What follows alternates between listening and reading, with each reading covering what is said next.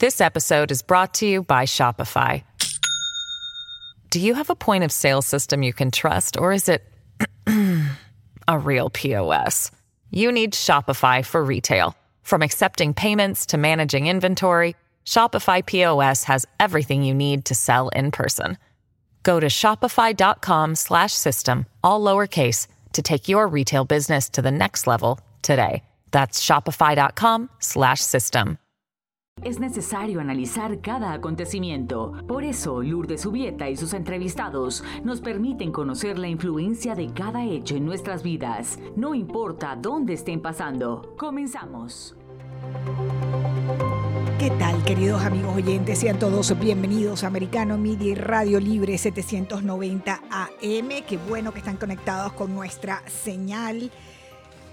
Yo soy Lourdes Jubieta y voy a estar acompañada la próxima hora de Dianelis Guerra, la que manda en americano, en los controles de americano está Dianelis Guerra, en la producción general de este espacio está Raymond Habibi Azar.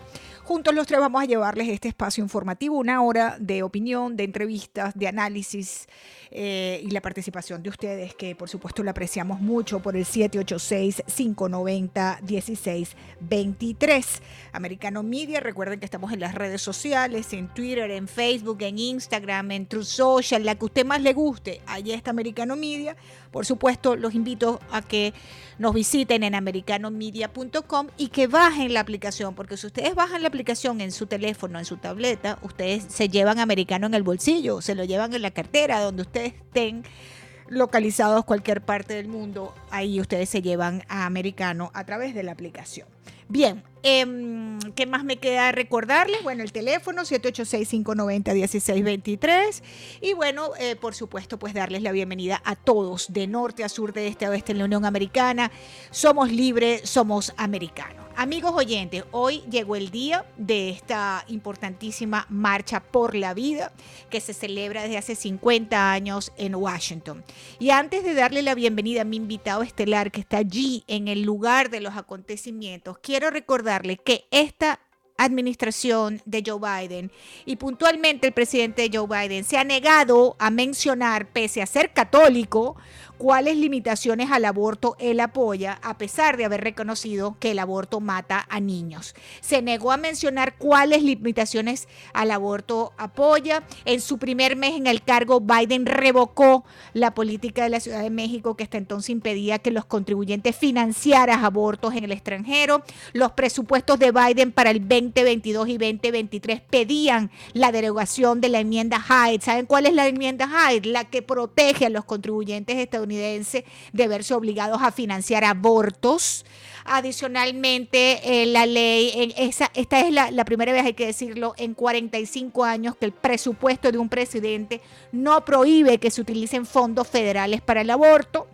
Adicionalmente, la HHS de Biden ha buscado activamente eludir la enmienda Hyde con el fin de utilizar ese dinero de los contribuyentes federales para financiar el aborto. Y usted puede ser muy liberal, mi querido amigo oyente, y no hay ningún problema con eso, pero sí le voy a decir dónde hay que ser conservador, que es en qué está el gobierno federal utilizando mis impuestos, porque no hay dinero del gobierno, hay dinero de los contribuyentes. Y si usted está de acuerdo en que el dinero de los contribuyentes vaya a financiar abortos y no evitar abortos, que es lo que todos queremos, ¿verdad? Bueno, o la mayoría quisiéramos, no así los demócratas. ¿Y por qué digo los demócratas? Les voy a decir por qué. Porque los demócratas del Senado son los que han promovido sistemáticamente el aborto ilimitado a pedido y se han negado a mencionar los límites del aborto que ellos apoyan. Y les doy algunos ejemplos. El senador Mark Kelly, demócrata por Arizona, él dijo que él no sería el árbitro de una edad para definir cuándo una niña menor de edad podría someterse a un aborto sin el consentimiento de los padres. El senador John Hickenlooper, demócrata por Colorado, se negó a reconocer cualquier límite sobre cuándo el aborto debería ser legal. El senador Rafael Warren Warnock, demócrata por uh, uh, Georgia, ¿qué hizo Warnock? Se negó a responder si cree que en algún límite legal sobre el aborto y sugirió que incluso Dios favorece el aborto a pedido sin restricciones hasta el momento del nacimiento. Les digo más, el líder de la mayoría en el Senado, Chuck Schumer, demócrata por Nueva York, se opuso a un proyecto de ley que protegería a los bebés nacidos vivos durante un aborto y además dijo que no apoyaría ninguna restricción al aborto. Eso es lo que tenemos y por eso ahora en Washington hay una marcha de miles de personas que no que sean antiaborto, son pro vida. Y le doy la bienvenida a esta hora a mi primer invitado, que es Pablo Pico, Pilco, periodista y productor de EWTN, Eternal World Television, la cadena católica de televisión en los Estados Unidos. Pablo, qué bueno tenerte en el programa. Bienvenido americano. Te saluda Lourdes Jubieta. Lourdes, ¿cómo estás? Muchísimas gracias por, por esta invitación estoy, si, escuchan ruido alrededor mío es porque estoy en, Washington, Washington D.C. cubriendo la, la marcha por la vida. Esta es la marcha número 50 en donde, a Dios gracias, estamos de alguna manera celebrando que el año pasado se, se derogó eh, la decisión de la Corte Suprema de Roe versus Wade, en la cual se legalizaba el aborto a nivel federal aquí en todos Estados Unidos. El año pasado hubo la decisión de Dobbs versus Jackson que devolvió el poder, pues, o, más bien de, legislar eh, el aborto a los estados. Eh, no, se ha terminado el aborto, pero es un gran avance eh, e, este acá, porque el diálogo se devuelve a los estados, se devuelve a las personas. Exactamente, porque han querido tergiversar algunos sectores de la prensa en este país que tras esa decisión de la Corte Suprema se había eliminado la posibilidad de aborto en los Estados Unidos y eso no fue así. Lo que hizo, lo que hizo la Corte fue devolver a los estados la eh, decisión sobre las condiciones para, para los abortos. Ahora en este momento en Washington, descríbenos un poco cómo está el ambiente. Entiendo que hay miles de manifestantes, me escriben muchas personas diciéndome que hay de varios estados de la Unión Americana allí presente, gente de nuestras iglesias, gente de comunidades eh, que, que, son pro vida. Eh, cuéntenos un poquito cómo está el ambiente. Sí, mira, es un ambiente de fiesta. En, realidad, eh, yo, yo tengo ya viniendo a las marchas por la vida unos 15 años aproximadamente haciendo estas coberturas y siempre ha sido un ambiente de fiesta donde los jóvenes sobre todo están presentes. Eh, se han organizado muchísimos jóvenes, muchísimos grupos han venido de distintas parroquias, eh, de distintos lugares como Florida, eh, vemos a, escolares. Entonces, la, verdad que el ambiente es muy de fiesta. Y, otra cosa que es importante destacar, o sea, a diferencia de, otras marchas que, se pueden ver en, distintas coberturas, acá la gente es tranquila, feliz, va rezando, siempre va mostrando todo su optimismo y todo queda limpio además. es una cosa puede, puede parecer un detalle bastante bastante tonto, ¿no? Pero la verdad que resulta... No, no, yo creo que es muy eh, significativo. refrescante ver todo esto, ¿no? Correcto. Y esta es la primera, a los amigos oyentes, un, un, detalle importante aquí, que en 50 años que tiene esta marcha por la vida, que comenzó, como nos explica Pablo, como una reacción a Roe uh, contra Wade, en su recorrido de esta oportunidad, en vez de ir al Tribunal Supremo de Justicia, están marchando al Capitolio de los Estados Unidos. Se centra ahora el mensaje en los legisladores, ¿correcto, Pablo? Bueno, eh, la marcha sí va a terminar en el eh, frente a la Corte Suprema, pero en cuanto al recorrido, eh, usualmente la, marcha iba directamente hacia la Corte Suprema. Ahora va, a ser una, lo que dirían un detour, o sea, se va a desviar, va a rodear el Capitolio, ah, digamos, yo creo que dándole este énfasis que tú mencionas de que este, la, estas decisiones ya no están en, manos de la Corte Suprema, sino todo esto se voltea hacia los legisladores. Exactamente. Que, que, es donde al comienzo del programa yo explicaba algunas de las posiciones más enconadas, ¿no? Eh, a favor del aborto en los Estados Unidos, eh, que son una, una serie de, legisladores demócratas que están. Eh, es increíble. Una de las últimas decisiones que vimos de algunos de ellos, precisamente allí en el Congreso, fue oponerse a que si un niño se salvaba de un intento de aborto le dieran asistencia médica. uno, uno no deja de sorprender con estos temas este, tan... Es inimaginable, pues, pensar algo así, ¿no? Sí, sí, sí. Este, sí, es, imposible pensar que alguien pueda llegar a considerar que el infanticidio, porque, digamos, eh, el aborto que en un momento se propuso que debía ser una excepción este, muy raro, ¿no?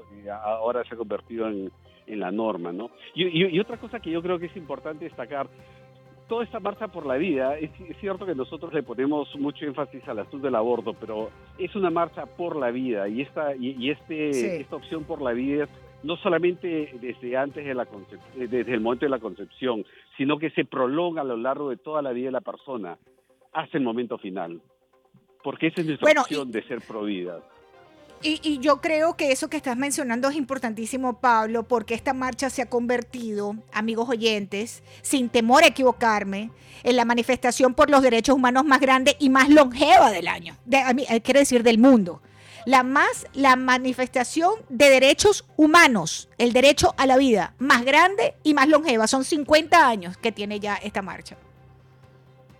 Sí, sí, sí. Y, como te digo, es, una marcha maravillosa. Yo, yo cada vez que vengo aquí a, Washington a, hacer la cobertura de las marchas, es refrescante poder encontrarse con esta vitalidad, donde además no solamente es un tema de, los católicos, es un tema de es un tema de derechos humanos, porque estamos hablando de la dignidad básica de la persona, que es que es el derecho a la vida, ¿no?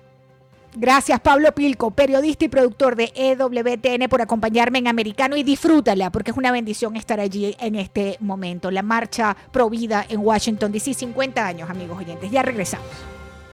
This episode is brought to you by Shopify. Do you have a point of sale system you can trust or is it a real POS? You need Shopify for retail. From accepting payments to managing inventory, Shopify POS has everything you need to sell in person. Go to shopify.com/system all lowercase to take your retail business to the next level today. That's shopify.com/system.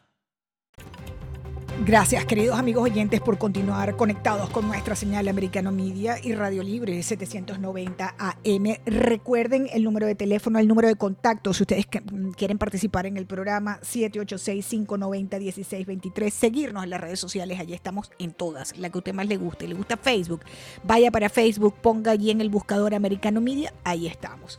Americanomedia.com y por supuesto invitarlos como siempre a que bajen la aplicación de Americano porque ustedes no tienen por qué perderse ni un minuto, ni un segundo de la programación completamente en vivo de Americano Media que comienza bien tempranito. A las 6 de la mañana ya está Nelson Rubio en Candela, completamente en vivo desde las 6 en punto de la mañana con todos ustedes. Bien.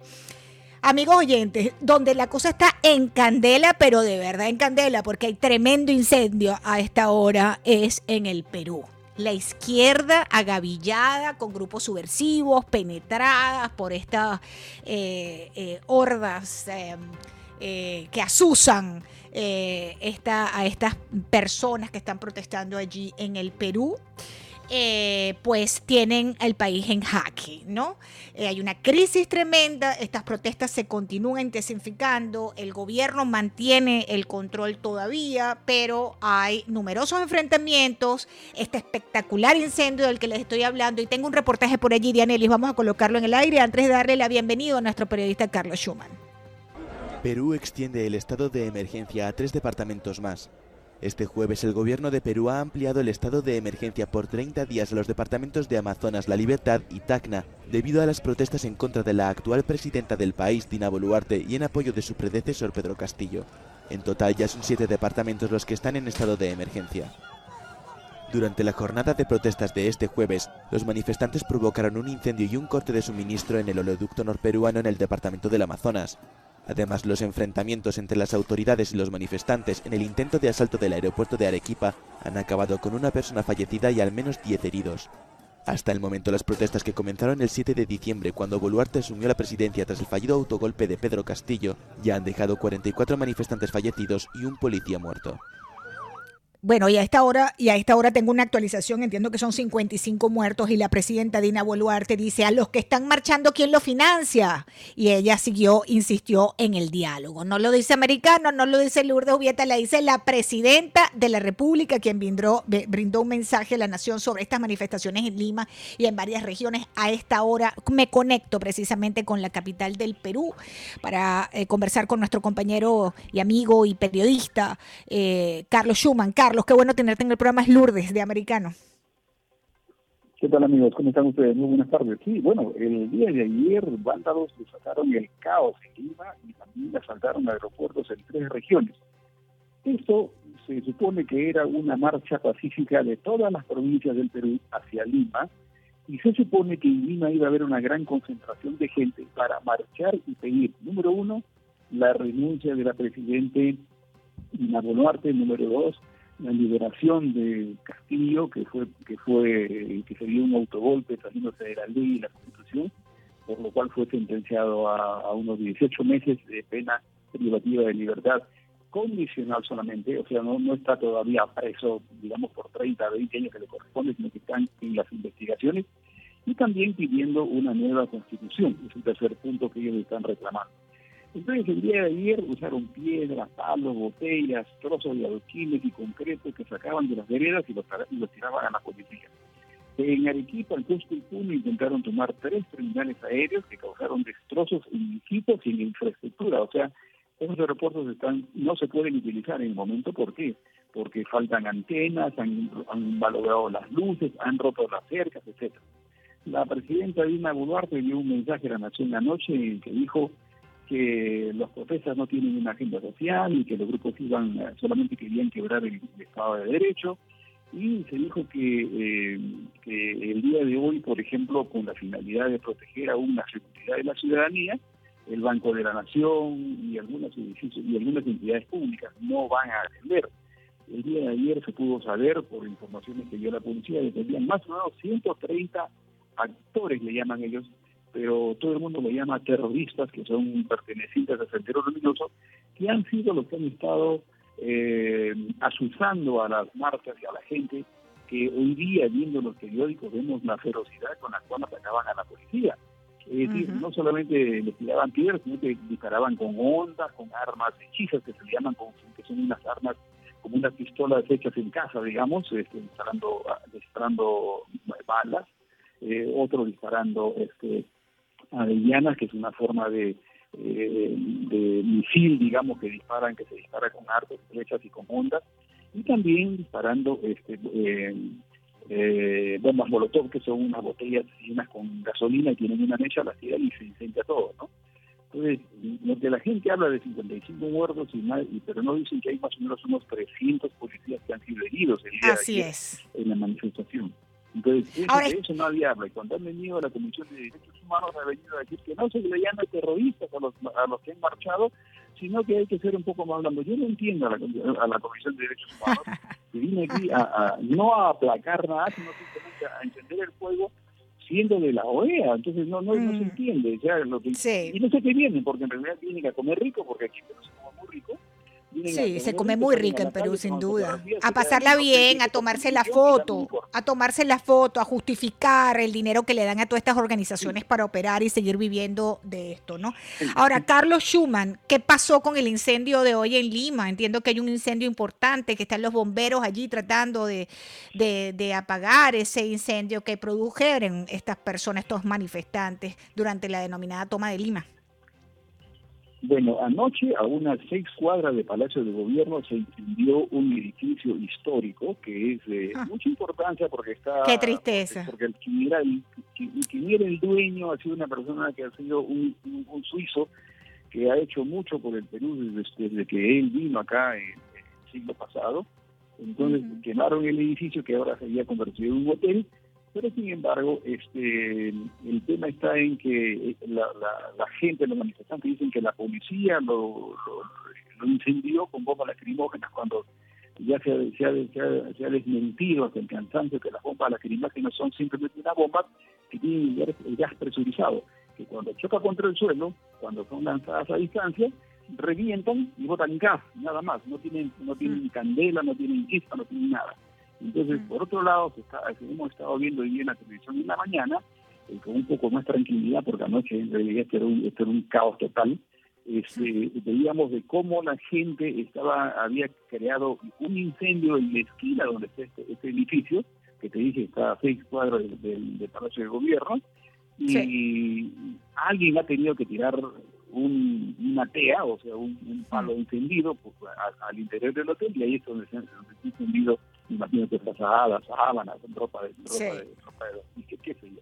Eso es lo que puedo decir, pero bomba lacrimógena no puede ser porque es un gas presurizado en, en, una, en, una, en una botella que cuando, cuando tira al cielo revienta y sale gas, no sale chispa. Sí, claro. es frío.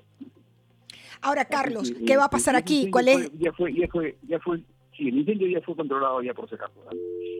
Me, quedan, me quedan dos minuticos, Carlos. ¿Qué tú crees que va a pasar aquí? ¿Este gobierno tú crees que se sostenga? Creo que se cayó la llamada. a ver, no aquí. Lo que la ciudadanía sí, perdón, lo que la ciudadanía espera es que la presidenta por lo menos declare estado de sitio para que la gente no salga a las calles a manifestarse. Sí. Your call cannot be completed as dialed. Please check the number and dial again. Que estaban no solamente en Lima manteniendo, sosteniendo una lucha, una lucha encarnizada contra estos manifestantes que más que manifestantes eran terroristas que, que estaban y que, y que se veían las fotografías tirándoles piedras, palos a los policías, y si no que la Fuerza Armada tiene que salir a controlar como hacen en todas partes. Era en, El Salvador, porque le agarró un estado, un estado de, de un nombre, eh, estado de, no me acuerdo, pero se acabó la delincuencia. Y por más que, griten y cacareen lo de la, lo de la, lo de la Comisión Internacional de Derechos Humanos, él salió al frente y está, está limpiando su ciudad. En los Estados Unidos, cuando hay una revuelta, sale todo sale toda la, toda la fuerza policial y la fuerza, de claro. a, controlar, a controlar la ciudad. Y aquí no sé por qué no se hace. Todo el mundo piensa que porque como Dina Boluarte es de izquierda, no quiere enfrentarse directamente con su gente. Hmm. Entonces ella hace como que se está guardando porque el ejército no ha salido todavía de manera total a, parar este paro, porque no es posible que todavía siga el día de hoy se supone que ayer fue el tema del, caos, el día de hoy todavía hay eh, eh, carreteras bloqueadas. Entonces, nada le cuesta a la presidenta que salga el ejército y le desbloquean las carreteras. Eso lo hace que un día, se acabó. Pero hay mucha preocupación de la ciudadanía por esa parte, ¿no? Mientras tanto, los congresistas están en sus visitas a sus pueblos y ah. en realidad no sabe qué están haciendo porque, porque pueblo ya no hay nada que hacer. Imagínate, Carlos. O sea, esta, esta, esta situación, eh, una situación de que puede pasar cualquier cosa entonces. Sí, sí, verdaderamente que si, el gobierno o si la presidenta no da una medida drástica para evitar cualquier desmán, esto se puede salir de control. Un sendero luminoso que es el, partido terrorista, pues va Así mismo. De, la blandengue mano de, la de la presidenta.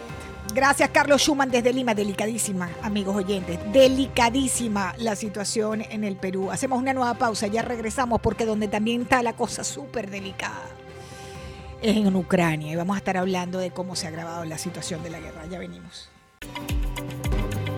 Gracias, queridos amigos oyentes, por conectar, estar conectados con la señal de Americano y de Radio Libre 790. Yo soy Lourdes Jubieta. Les decía antes del corte que el presidente Volodymyr uh, Zelensky ha pedido a los aliados más armas para tratar de detener a Vladimir Putin. Dice, necesitamos artillería y necesitamos tanques. Eso ha dicho el presidente de Ucrania que además ha urgido acelerar esas entregas durante el encuentro del grupo de contacto en, uh, en Ramstein.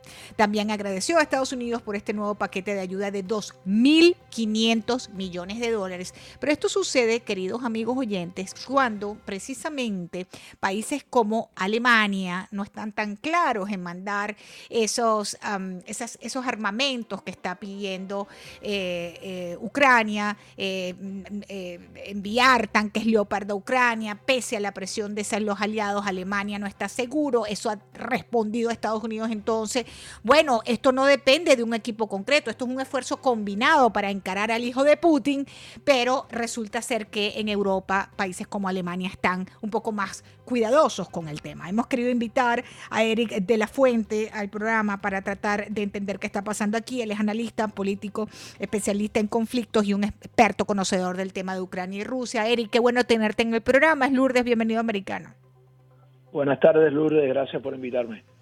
¿Qué está pasando aquí? ¿Por qué Alemania se resiste a enviar esos tanques que pide Ucrania? El presidente de Ucrania está diciendo, necesito más eh, armamento, necesitamos otro nivel de armamento, artillería, tanques, y Alemania dice, ya va. Y Estados Unidos le dice, espérate, pero esto, somos todos en esta lucha. ¿Qué está pasando, Eric? Mira, aquí, eh, y estamos destapando mucho de lo que está ocurriendo, primero hay que entender que este, este eh, realmente disputa entre los aliados viene, viene se ha dado a tanto nivel que el ministro de Defensa de Alemania de hace una semana renunció, ¿no? Entonces hay un nuevo ministro de Defensa alemán. Eh, desde el principio de la guerra, Lourdes, eh, la, la, la, gran pregunta en Europa era cómo iba a actuar Alemania, que por default es el líder en Europa económicamente, eh, y tradicional, ya obviamente con las restricciones que tenía desde la Segunda Guerra Mundial, pues bueno, no se había involucrado mucho en la parte de, de armar, de inclusive su presupuesto de defensa era mucho menor que en, en, relación que al resto de Europa. Eso ha cambiado, ¿no? Ahora con la guerra en Ucrania, eh, Olaf Scholz ha dicho que va a invertir más, etcétera. Pero de nuevo, el nivel de, de la asistencia alemana a Ucrania que es mayor, es mayor de lo esperado, pero menos de lo que después se esperó en, las expectativas, continúa. Y hay muchas facciones dentro de Alemania, ¿no? De a cuánto nivel quieren escalar la guerra con Rusia, ¿no? Los tanques alemanes eh, son más rápidos, están supuest eh, los Leopards 2 están supuestamente a ser, ¿no? algo que puede cambiar ciertas cosas en el terreno de batalla y hay mucha influencia, para decir como hay, rusa en años en Alemania, en la política alemana, en la opinión pública alemana, de no de que Alemania ahora está de no apoyar a Ucrania, pero hasta qué nivel eh, se lleva ese tipo de, ayuda a que pueda escalar una, guerra con Ucrania. Todavía estamos viendo algunos detalles de lo que sale porque el ministro de Defensa es nuevo, no, pero lo que queda claro es que muchos pensaban que era automáticamente esta reunión en la base eh, alemana que hubo de los aliados iba a salir con la gran anuncio y, no ha sido así. Y, una última cosa con eso, tanques alemanes que tiene Polonia y Finlandia que han dicho que se lo que están dispuestos a dárselo a, Ucrania, que son los mismos tanques que están pidiendo. El tema es que tienen la licencia para hacerlo y Alemania no ha querido tampoco aprobar esas licencias. ¿Y eso por qué es, Eric? ¿Por qué? ¿Por qué esa es la posición de Alemania? Siempre la posición de Alemania con respecto a Rusia ha sido un poco dudosa, ¿no? De hecho, yo creo que una de las cosas que Vladimir Putin al principio de esta invasión eh, eh, contaba es que Alemania no viniera al, rescate de, Ucrania, ¿no? Eh, tengamos en cuenta que Alemania, y bajo Merkel, pero realmente el, el establishment político alemán, fue el que aprobó los dos oleoductos grandes de Rusia a, Alemania y por ende a toda Europa que circunventan a Ucrania. ¿no? La mayoría del, petróleo y el gas ruso hacia Europa pasa por Ucrania y todavía pasa. Hoy en día, increíblemente, no todavía hay, pero la mayoría ha sido cortado. Pero los dos grandes oleoductos, el Nord Stream 1 y 2, fueron acuerdos con los alemanes. Y, y de nuevo, esto no, esto no son cosas de un día para otro. Hay años y años de relaciones pragmáticas, Ah, que, donde Alemania había contado con Rusia en este tipo de, ayuda energética y Rusia contaba con los alemanes de cierta manera para mantener cierto equilibrio, ¿no? Y eso y eso creo que ahora obviamente con la guerra, la invasión, la, la, las atrocidades rusas en Ucrania, eso ha cambiado porque ha cambiado la opinión pública, pero no, está, no, no estamos hablando aquí de que hay una uh, unanimidad dentro de la opinión pública alemana o dentro del establishment alemán inclusive uno de los ex chancellors, y chancellor aquí es como si fuera primer ministro, además estuvo por años en la junta directiva de Gazprom, la, empresa de, eh, de, gas ruso. Entonces, aquí todavía vamos a ver qué sale. Acaban de anunciar esto, entonces vamos a ver qué sale. un poco más. La noticia, estamos averiguando. Correcto. La noticia es que el secretario de Defensa de Estados Unidos, Lloyd Austin, defendió hoy ese potente paquete de ayuda militar que los aliados están preparando y él ha asegurado que el avance del ejército ucraniano no depende de un equipo militar en concreto, sino de que se trata de un esfuerzo combinado en referencia a esos tanques Leopard de fabricación alemana que Berlín se resiste a enviar a Kiev, amigos oyentes, en este momento. Eric, vamos para un año de guerra.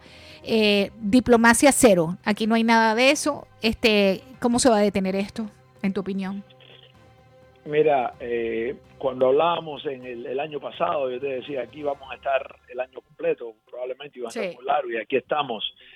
A mí, yo me temo, Lourdes, que estamos todavía para muy largo. Eh, yo no veo en el horizonte eh, un esfuerzo diplomático que pueda funcionar ah, por ahora. Yo creo que tranquilamente vamos a estar hasta el verano y si me aprietas el año entero ah, aquí. ¿Por qué?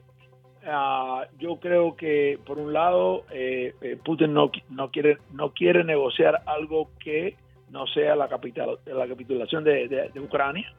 Eh, y los ucranianos obviamente no van a hacer eso pero también han, yo creo que hay una retórica de Kiev también de que se va a recuperar todo el territorio incluyendo el Donbass y Crimea. Tú escuchas a Zelensky decir esto. Y yo creo que hoy en día ninguna de esas dos cosas son factibles. Yo creo que, Rusia no ha demostrado que puede derrotar a los ucranianos en el campo de batalla para tomar Ucrania, para tomar el gobierno, pero tampoco pienso que los ucranianos tienen el, poder militar para recuperar el Donbass y Crimea. Entonces estamos ahora congelados, no congelados, estamos peleando durísimo, eh, en este conflicto se está peleando durísimo, hay muchos muertos, pero no se mueven mucho las líneas y y Rusia no está dispuesto a decir, ok, estos territorios que ficticiamente anexamos, te vamos a devolver parte de esos territorios o, nada de esos territorios, y los ucranianos no van a decir, está bien, quédate con esos territorios. Así que estamos en una situación, en un impasse grande. Eh, y pero Eric, tú, Eric, tú ves a Putin reconociendo que perdió la guerra, tú lo ves, me queda minuto y medio, ¿tú ves eso, Eric? No, no, no, para Putin esto es existencial. Putin ve esto no solo como, como algo que tiene que salir, entre comillas, ganador, pero eh, hoy en día no lo puede hacer, pero ve, eh, eh, es su prioridad número uno. Y yo creo que Putin está dispuesto a, ir hasta el final acá, porque también es su legado, puede ser hasta su mismo existencialismo, porque pues, una pérdida a este nivel puede, le puede costar el poder y él cuenta que el occidente no está dispuesto a ir tan lejos como él. Y sin el occidente y sin la ayuda occidental, obviamente Ucrania no tiene los medios para combatir, tiene la gente, tiene la moral, tiene la valentía, pero no puede combatir contra Rusia, ¿no? Entonces Putin cuenta que eventualmente el occidente va a cansarse de la ayuda, van a venir elecciones, hay inflación, hay todos los temas económicos, etcétera que en Rusia no hay elecciones y no importa lo que el, presupuesto está dirigido a esta guerra y él, y él, y él cuenta que a largo plazo eh, esto es a ver quién resiste más y que el occidente no va a resistir más que, Rusia. Yo creo que los dos países están perdiendo, Ucrania y Rusia están muy debilitados eh, y han perdido muchos hombres también. Eric, gracias por acompañarme. Eric de la Fuente con nosotros, amigos oyentes en Americano Media. Eh, como siempre, Eric, eh, un placer inmenso tenerte en el, en el programa. Eric es analista político, especialista en temas de conflictos, pero además un experto conocedor de esa área de Ucrania y Rusia. Me tengo que ir a hacer una breve pausa, chicos tengo que identificar eh, americano, eh, la información es pues que Estados Unidos, amigos oyentes, está diciendo que el esfuerzo por la defensa de Ucrania, por la guerra contra Rusia, la defensa de Ucrania contra la invasión rusa es un esfuerzo combinado eso lo ha dicho hoy eh, Lloyd Austin, que es el secretario de Defensa de los Estados Unidos y que ha dicho que eh, ese esfuerzo combinado, eh, digamos que, lo, que lo, lanza de esta manera el secretario de Defensa de los Estados Unidos porque Alemania se resiste a enviarle precisamente a Ucrania esos tanques que tanto está pidiendo el presidente Zelensky. No sé si tengo tiempo para colocar el package o si me voy al corte y al regreso lo ponemos. Lo tenemos, lo podemos poner, Dianelis. Ok, entonces vamos a hacer una breve pausa y al regreso yo les voy a colocar al aire, amigos oyentes. Bueno, Dianelis lo va a colocar, que es la que manda. Ella va a colocar al aire ese reportaje donde el presidente Zelensky le dice al mundo, nosotros necesitamos más armas, nosotros necesitamos detener a Putin y necesitamos artillería y tanques. Así que hacemos una pausa, ya regreso con ustedes. Esto es Americano Media. Bien, amigos oyentes, gracias por continuar conectados con nosotros. 790M de Radio Libre, aquí en el sur de la Florida. Espero que estén pasando un día maravilloso y, por supuesto, de norte a sur, de este a oeste en la Unión Americana. Completamente en vivo, bajen la aplicación de Americano. Yo soy Lourdes Jubieta. Bien, les había dejado en el tintero el tema de la petición del presidente ucraniano, Volodymyr Zelensky, que ha insistido en que Ucrania, para defenderse del hijo de Putin, necesita eh, ya que con los sistemas antiaéreos no le basta para defenderse de Rusia. Vamos a escuchar ese reportaje. Ucrania insiste en su pedido de más armamento. El presidente ucraniano Volodymyr Zelensky reclamó el jueves a sus aliados occidentales la entrega de más armas para hacer frente a la invasión rusa, al recibir al presidente del Consejo Europeo, Charles Michel. Empujamos políticamente como mejor podemos, pero lo más importante es que empujemos con argumentos. Contra miles de tanques rusos de la Federación Rusa no es suficiente. Como le mencioné a nuestros colegas, el coraje de nuestro ejército no es suficiente y la motivación del pueblo ucraniano no es suficiente. El pedido de Zelensky se produjo en la víspera de un encuentro en Ramstein, Alemania, de los ministros de Defensa y altos funcionarios del Grupo de Contacto sobre Ucrania, integrado por 52 países y liderado por Estados Unidos. Esta reunión discutirá la coordinación de la ayuda al gobierno de Kiev, en particular de la entrega de blindados pesados y de sistemas modernos de defensa antiaérea. Reino Unido ya prometió 14 tanques, Dinamarca entregará 19 cañones de largo alcance César y Suecia anunció el envío de cañones de largo alcance Archer. El Reino Unido ha desbloqueado varios paquetes en el último año. Estamos yendo más allá. A inicios de esta semana anuncié al Parlamento que enviaremos un escuadrón de tanques de batalla Challenger 2 a Ucrania. Uh, el presidente Vladimir Putin ha advertido de una escalada peligrosa si Ucrania recibe armas de largo alcance, capaces de atacar territorio ruso. Pero el ex primer ministro británico Boris Johnson desestimó esas afirmaciones durante su participación en el Foro Mundial de Davos. Él quiere presentar esto como un enfrentamiento nuclear entre la OTAN y Rusia. Tonterías. Él no va a usar armas nucleares, él es como el niño gordo de Dickens, quiere hacernos temblar, quiere que pensemos eso, nunca lo va a hacer. En el frente, las fuerzas rusas, con el apoyo del grupo paramilitar Wagner, intensifican sus esfuerzos para tomar la ciudad de Bakhmut en la región de Donetsk. En los últimos 15 días, las tropas rusas han ganado un poco de terreno y conquistaron la localidad vecina de Soledar devastada por los bombardeos.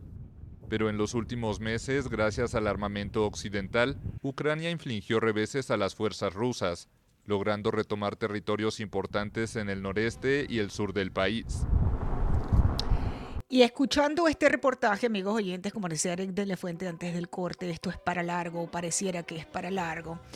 Pero mencionan en este trabajo que están eh, hablando del foro de Davos, ¿no?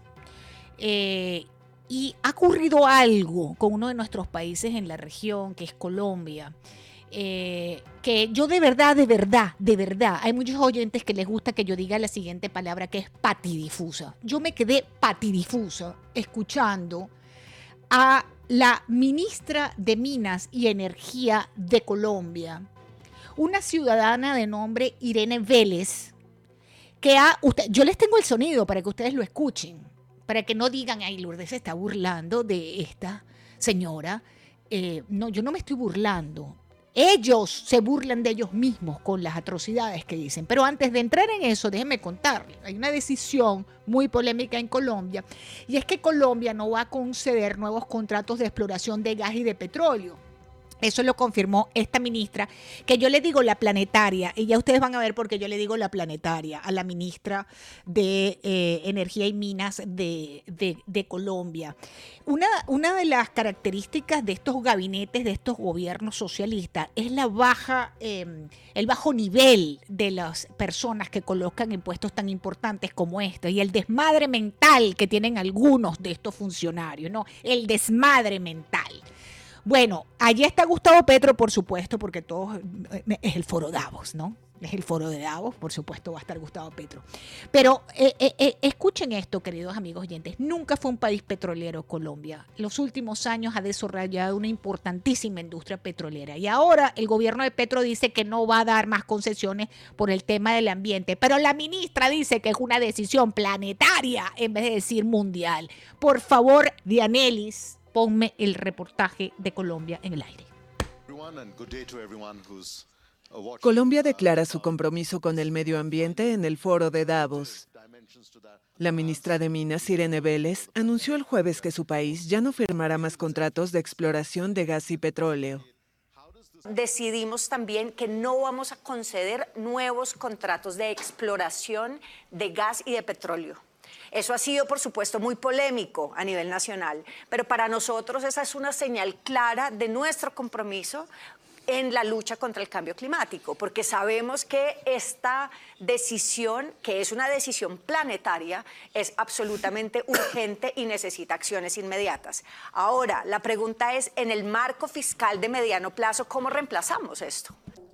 El gobierno insistió en varias ocasiones en que una decisión de ese tipo no afectaría los 400 contratos vigentes. El presidente Gustavo Petro acudió a la cumbre con un mensaje centrado en el cambio climático y ha llamado a superar el capitalismo que considera incapaz de hacer frente a esta crisis. Estamos convencidos que una fuerte inversión en turismo, dada la belleza del país y en la capacidad y potencialidad que tiene el país en generación de energías limpias podría perfectamente eh, en un corto plazo, en un plazo, en una transición, eh, llenar los vacíos que puede dejar la economía fósil que precisamente es de la cual hemos dependido. Según datos de 2021, el petróleo representa cerca de la tercera parte de las exportaciones de Colombia, unos 13.500 millones de dólares. Amigos oyentes, planetaria, una decisión planetaria. Irene Vélez, ministra de Minas y Energía. ¿Saben con qué pretenden suplantar los ingresos nacionales? La economía, por cierto, en un año de gobierno está por el piso en Colombia, ¿no? Un año de gobierno de Gustavo Petro. Em, ¿Con qué piensan suplantar los ingresos de Colombia por gas y por petróleo? Ellos dicen que por turismo. Ellos dicen que por turismo, que van a tratar de multiplicar este, eh, los turistas pues, que vengan a Colombia para eh, equilibrar la pérdida de ingresos de Colombia por energía, por gas y por petróleo, queridos amigos. Luego se preguntan por qué estos países caen en donde caen en materia de eh, seguridad financiera, de desarrollo sostenido, de evolución económica de las masas, etcétera, etcétera, y toda la terminología marxista, comunista y socialista de, esto, de estos eh, gobiernos. Bueno, eh, ahora, amigos oyentes, antes de irme, Año Nuevo Chino, comienza ya la luna nueva para este lado del planeta. planetario, del planeta planetario. Está, creo que a las tres y media de la tarde, hora del este de los Estados Unidos, comienza el Año Nuevo Chino. Con la, como ustedes saben, el Año Nuevo Chino es el, eh, la primera luna, ¿no? Hay millones de personas trasladándose en China en este momento. Vamos a ver qué queda de, esta, de estas eh, movilizaciones. Me refiero en función de lo que es eh, la de lo que es el COVID, ¿no? El virus chino que está teniendo eh, un importante repunte allí por esos lados de Dios. Y bueno, mis queridos amigos oyentes, no me toca ya a esta hora sino desearles un feliz fin de semana. Dianelis me va a poner una canción recordándonos que hoy es viernes. Les deseo que tengan pues un fin de semana feliz, que regresen por supuesto, eh, el lunes con todos los ánimos. Ya prácticamente se ha ido el mes de enero, parece mentira, pero lo que nos queda son unos poquitos días del mes de enero. Así que, este, nada, aprovechen el fin de semana. Nos vamos, queridos amigos oyentes. Gracias, gracias, gracias por la inmensa sintonía. Recuerden seguir Americano en las redes sociales, visitarnos en americanomedia.com y bajar la aplicación para que no se pierdan ni un minuto, ni un segundo de nuestra programación completamente en vivo. Feliz fin de semana. Gracias. Gracias, Denele. Gracias, Raymond.